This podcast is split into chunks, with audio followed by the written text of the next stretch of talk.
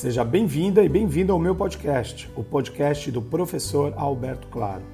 Ouça aqui e me siga nas redes sociais, me ache por lá, vamos conversar um pouquinho, vamos entender sobre o que é administração, comunicação e marketing, ou melhor, tudo isso junto. Vamos lá? Vamos juntos? Bora lá!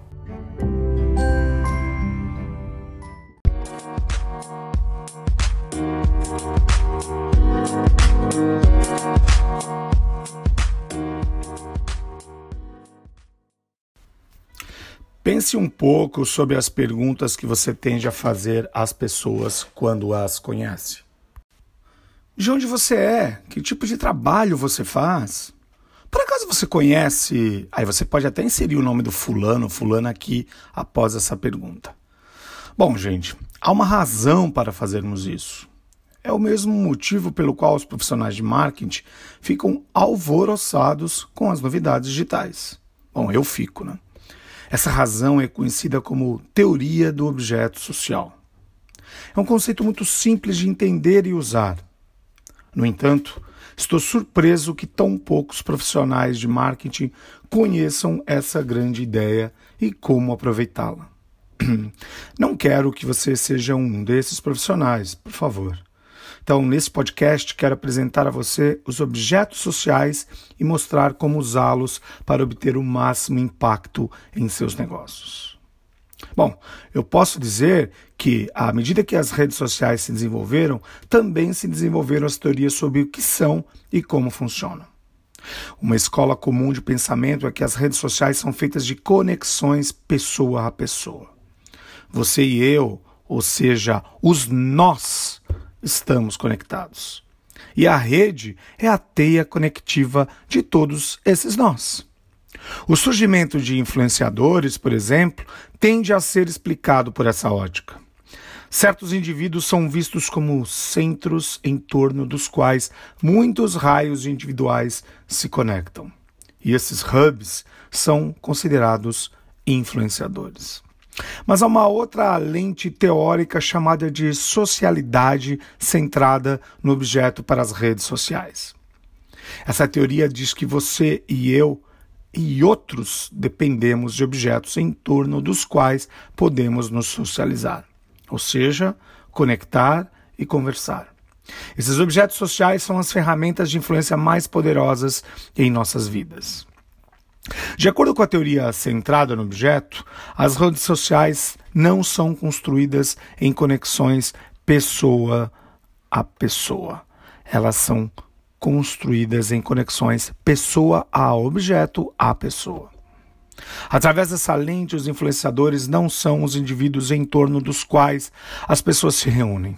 Em vez disso, os objetos sociais que esses indivíduos compartilham são os influenciadores porque são eles que estimulam a conexão e o conversa. Essas perguntas que coloquei no início do nosso áudio hoje aqui, do nosso podcast, são marcadores sociais que usamos para estabelecer algo em comum, ou seja, um objeto, que compartilhamos com outra pessoa, obviamente. Por exemplo, vamos lá? Se você e eu tivermos a oportunidade de nos encontrarmos, o objeto social que provavelmente iniciará nossa conversa será algum tópico de marketing.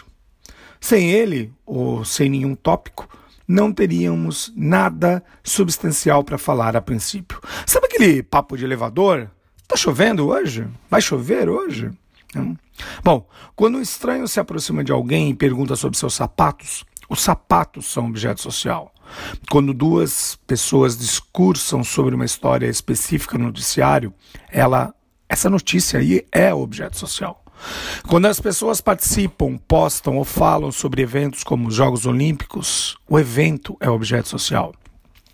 Se você compartilhar este podcast contra a pessoa ou publicá-lo nas redes sociais, e por favor o faça, este podcast se tornará um objeto social. Um objeto social, portanto, é qualquer coisa que estimule uma conversa entre duas ou mais pessoas. Os objetos sociais podem ser tangíveis, como uma xícara de café, ou intangíveis, como a espiritualidade de alguém. Agora que você sabe o que são objetos sociais e como eles impulsionam as redes sociais, vamos ver como isso é aplicado na influência. Bom, eu acredito que nenhuma influência pode acontecer sem um objeto social. É por isso que o conteúdo que você produz é tão poderoso.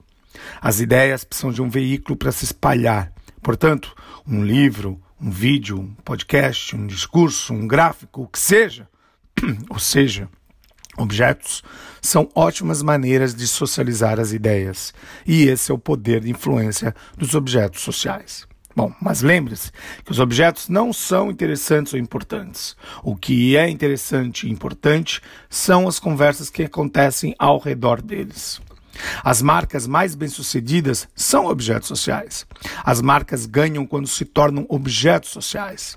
A Nike é, não é um sapato, é uma comunidade de atletas. O Spotify, que provavelmente você está usando para ouvir este podcast, não é um serviço de streaming, é uma comunidade de amantes de música. Bom, mas seu produto, serviço, negócio, cultura é uma comunidade para as pessoas? Uma boa pergunta. Bom, os objetos sociais estão por toda parte. Nós os usamos, comemos, bebemos, dirigimos, mostramos, publicamos, presenteamos, lemos, observamos e participamos. E nos comunicamos por meio deles. Eles são nossa conexão com significado, propósito e pertencimento. Isso nos leva a como podemos alavancar objetos sociais em negócios aparentemente nada atraentes e enfadonhos, em que muitos de nós trabalhamos como líderes profissionais de marketing e consultores. Bom, mas aproveite esses objetos sociais em seu negócio. Seu trabalho não é conectar pessoas. Como eu falei anteriormente, as conexões entre as pessoas são fracas. Bom, então vamos aqui colocar algumas perguntas para estimular o seu pensamento sobre isso. Como você pode elevar e melhorar as conversas de seus clientes? Que objetos os clientes já estão reunindo para se conectar e conversar? Há uma conversa que sua indústria, mercado, empresa deveria ter com o mundo? Como você poderia ampliar e permitir que essas conversas aconteçam? Como você pode tornar o seu produto ou serviço um objeto social? Por exemplo, é algo que os clientes atuais poderiam oferecer aos produtos como um, pre um presente, aos outros como um presente? Bom, aqui estão algumas ideias que alguns teóricos propõem para a criação de objetos sociais. Faça sentido o mercado para algo em que acreditar é infinito. Crie um propósito, ou seja, ajude os outros a ter clareza sobre o porquê. Crie uma brincadeira, dê às pessoas um motivo para interagir. Crie uma nova linguagem. Converse com as pessoas de uma maneira com que nunca conversaram antes. Crie capacidade de compartimento. Não torne fácil para as pessoas compartilharem seu produto, tornar mais fácil para as pessoas se compartilharem. Ultrapasse os limites de design. Facilite a sua comunidade. Crie um contexto. Habilite o espaço para reuniões. Bom, agora comece a entender qual objeto social que você oferece ao mundo para que criem conexões entre as pessoas a partir dele.